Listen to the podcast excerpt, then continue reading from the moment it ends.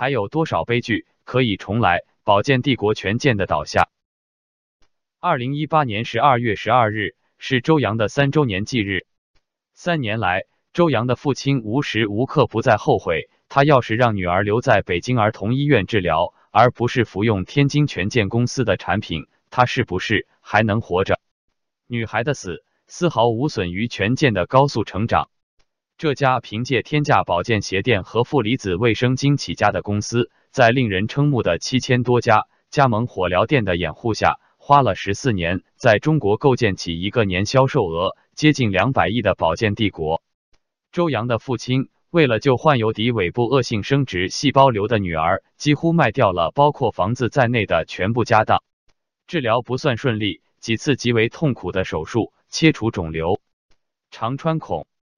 复发，在切除之后，肿瘤标志物一度接近正常水平，但病情并不稳定。北京儿童医院的医生建议继续化疗，然而一家叫权健的公司介入了小女儿的治疗。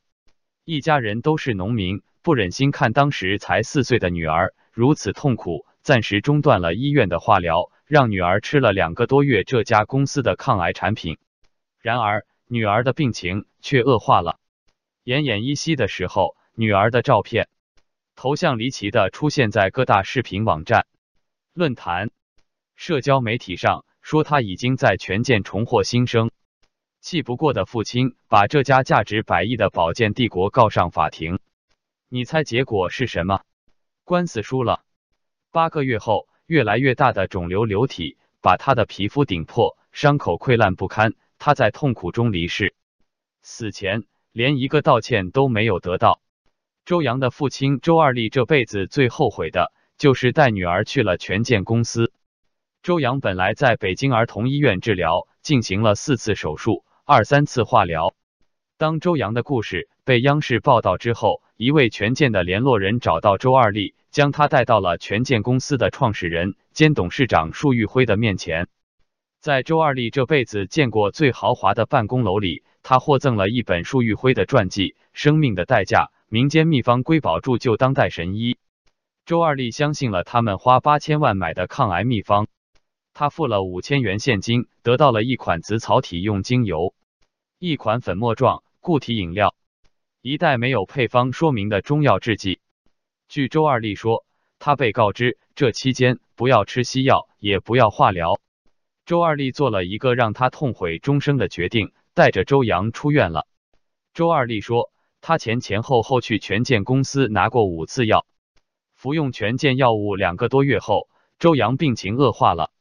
周二丽又把周洋送回了医院，肿瘤复发，并转移了。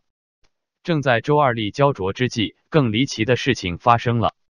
在周洋病情持续恶化的这段时间，他接到了无数个电话的狂轰滥炸。周洋的病是不是被权健公司的产品治好了？原来网上开始流传着一个标题为“周洋生殖细胞瘤被权健秘方治愈”的视频。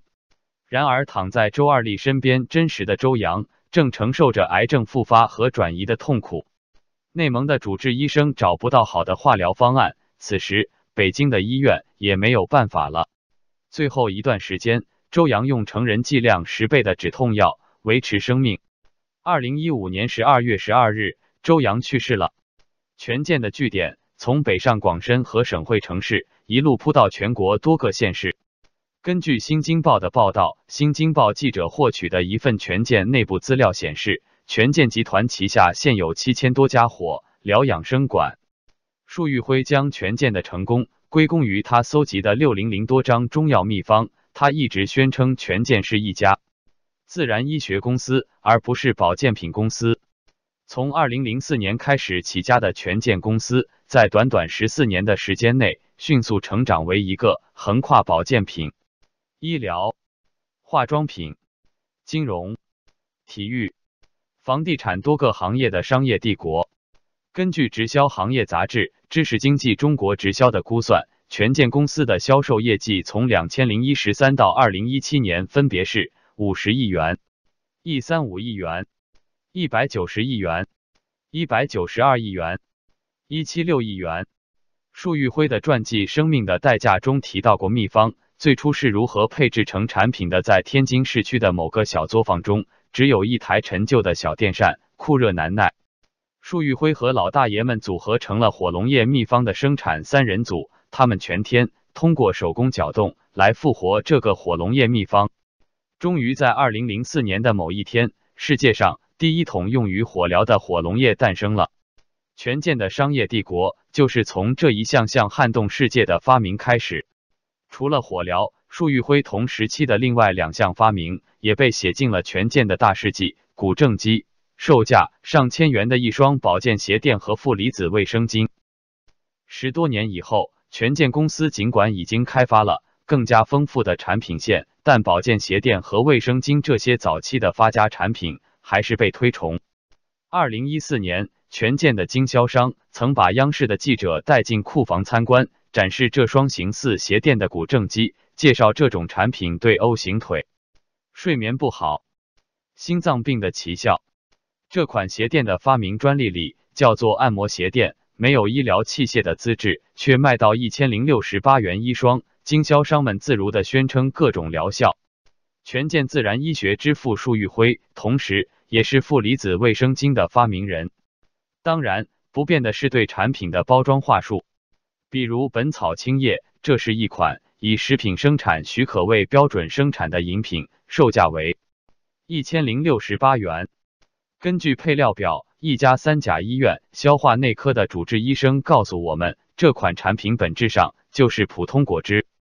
如果只是鼓吹某种民间疗法，束玉辉的成就可能不会超过各种神医。但束玉辉不仅是神医，更是铸造了一个商业帝国的亿万富翁。二零一八年十一月，在一场名为“全健自然医学育成体系”的创业说明会中，会场塞满了超过千人，参加者。都是权健经销商和他们带来希望发展的新人。会议是各种环节的洗脑，经销商们噙着眼泪分享权健产品保健治病的传奇，高喊：“我们不是白衣天使，却胜似天使，因为我们让更多人远离病痛和苦难。中华医学的史册上将有我们浓重的一笔。”经销商们在演说时鼓动观众：“未来的千万富豪、亿万富豪、一方霸主。”读完丁香园刷屏网络的文章《百亿保健帝国权健和他阴影下的中国家庭》，下面我们再听听陈燕女士的评论。这里有一个问题值得我们深思：为什么有上亿底盘的民众愿意相信权健产品？我们也可以肯定，在愿意信的民众中，不可能出现富人，譬如主持人李勇。因此，我们还可以得出一个结论，就是愿意信权健产品的民众，一般分布于中低层。谁不愿意相信科学？在偏远的地方都没人写信了，都在用手机。但是如果手机都卖的与苹果手机一样贵，估计大部分乡民还是会写信的。谁不想相信法律？但如果发现性法律不如性关系，而关系不是人人都有的，这就给通融关系的前客留下了肥沃的土壤。权健帝国的逻辑又何尝不是如此？这与民众是否愚昧毫无关系，至少关系甚弱。具体到医疗卫生业，尤其是重症顽疾患者来说，在治和不治之间没有徘徊余地，只能选择治。但在政治、科学和偏执、偏方之间，又该如何选择？权健帝国的需求底盘就是答案。大多数人之所以愿意走上偏执的不归路，就在于政治的科学之路已经无力选择。在政治与偏执之间，在明道与暗道之间，在真科学与伪科学之间，为什么有如此大规模的民众愿意选择后者？